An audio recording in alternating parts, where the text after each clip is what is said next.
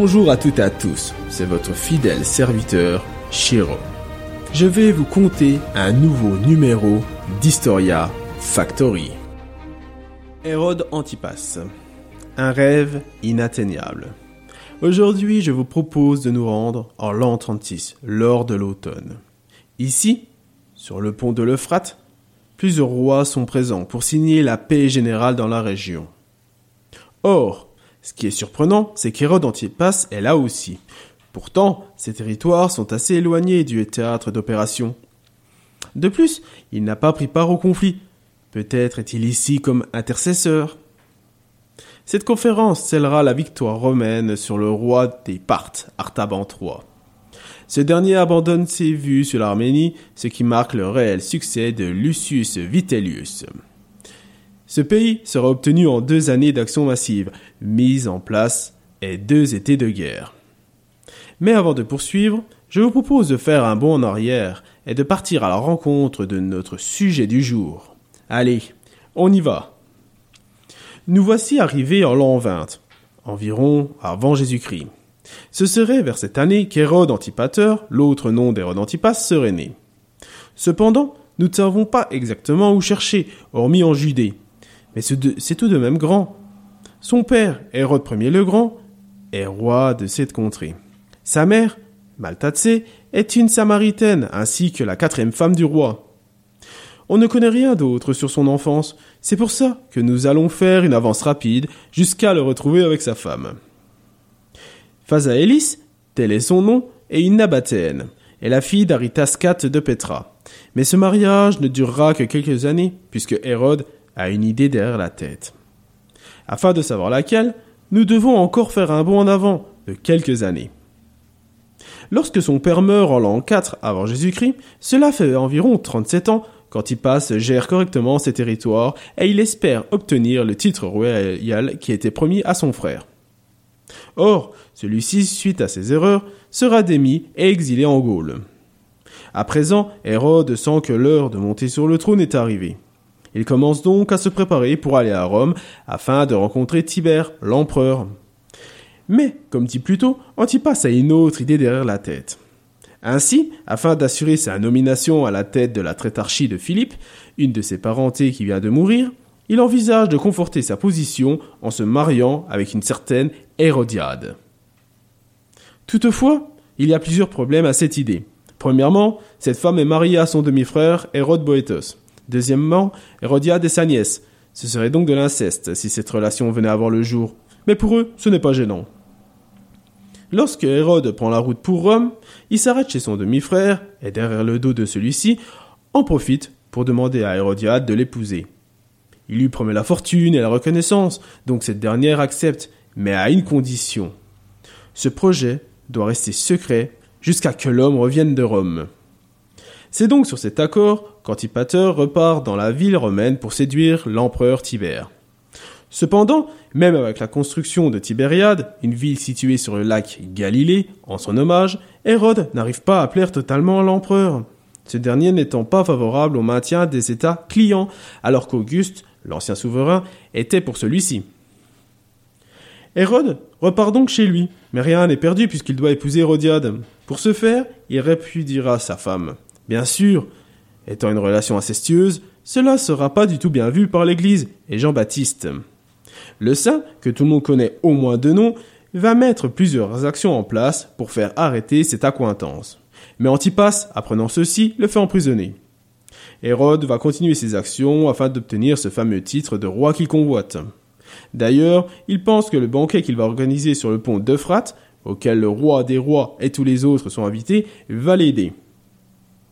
C'est donc une immense fierté qu'il organise ce repas qui mènera à la signature de l'accord dont l'on a parlé au début de cette chronique. À la suite de ça, il envoie une lettre à Tibère pour lui faire part de son succès. Lucius Vitellius fait de même, mais l'empereur lui répond qu'il sait déjà tout grâce à l'écrit d'Hérode. Ça y est, il en est sûr à présent. Antipas va obtenir ce titre royal, mais les années passent et il n'y a toujours aucun rang en vue. Alors, en l'an 39, poussé par sa femme, il part pour Rome afin de l'obtenir.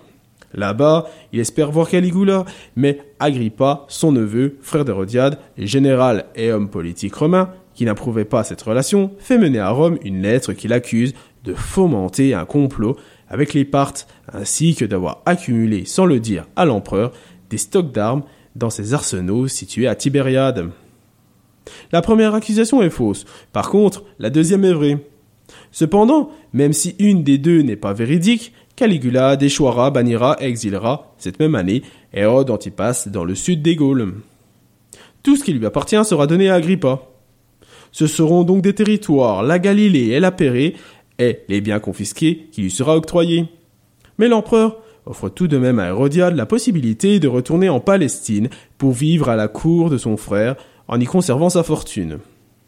Or, la femme connaît bien son homologue et refusera la proposition. Elle suivra Antipas dans son exil. Dans les Antiquités judaïques, un livre de Flavius Joseph, l'on peut voir qu'Antipas fut banni à Lugdunum, Lyon, sous l'Antiquité. Toutefois, dans la guerre des Juifs, il situe son bannissement en Hispanie, la péninsule ibérique.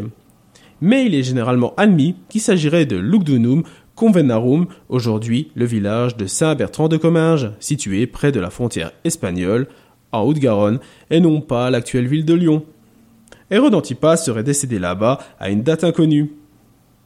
Cette condamnation et la traite injurieuse de Jésus-Christ par Antipas, car il était gallière, vont s'ajouter à sa défaite lors de la bataille contre son beau-père, Arétas IV. En effet, l'homme prétextait une contestation des frontières du territoire de Gamala, une localité du Burkina Faso. En outre, tous ces événements vont faire penser au peuple que c'est un châtiment divin sanctionnant toutes ses actions, et notamment le meurtre de Jean-Baptiste. Après tout, il a tout de même décapité un saint, donc, pour les habitants, ce ne serait pas surprenant. D'ailleurs, nous allons nous diriger vers ce repas d'anniversaire. Nous voici arrivés au château d'Hérode Antipas. Si nous nous promenons dans les couloirs de pierre, nous pouvons y entendre des sons qui résonnent. Ceux-ci sont des bruits de voix, de la musique et des exclamations. Essayons de trouver cette salle. On y est. Là, dans cette grande pièce comportant de grands lustres, arborant des bougies, des rideaux tendus, ici et là entre deux murs, des boucliers ainsi que d'autres artefacts accrochés à différents endroits, l'on peut y voir plusieurs tables accolées entourant une sorte de scène rustique. La nourriture est abondante et l'alcool coule à flot. Une jeune femme arrive. Elle se place au centre de la pièce et commence à faire des mouvements gracieux et fluides en accord avec la musique. Elle danse. Antipas est ébloui par cette danseuse.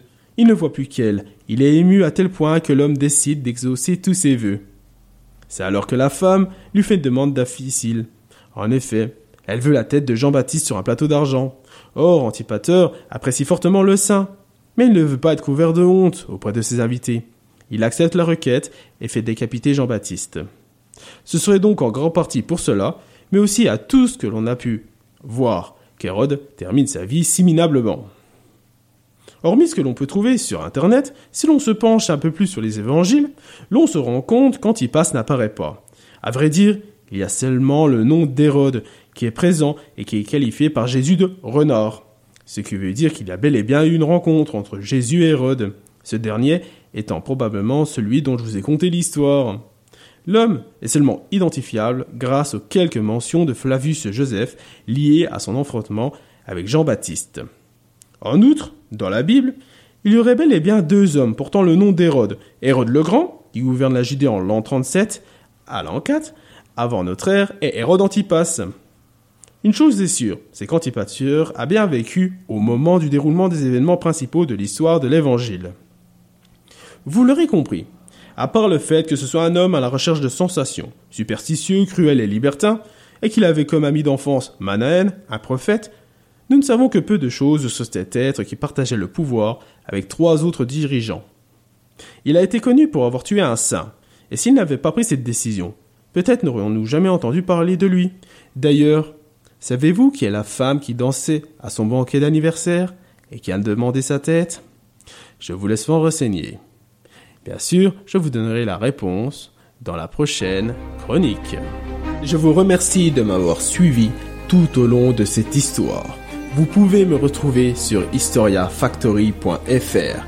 À bientôt, quel que soit l'endroit ou l'époque.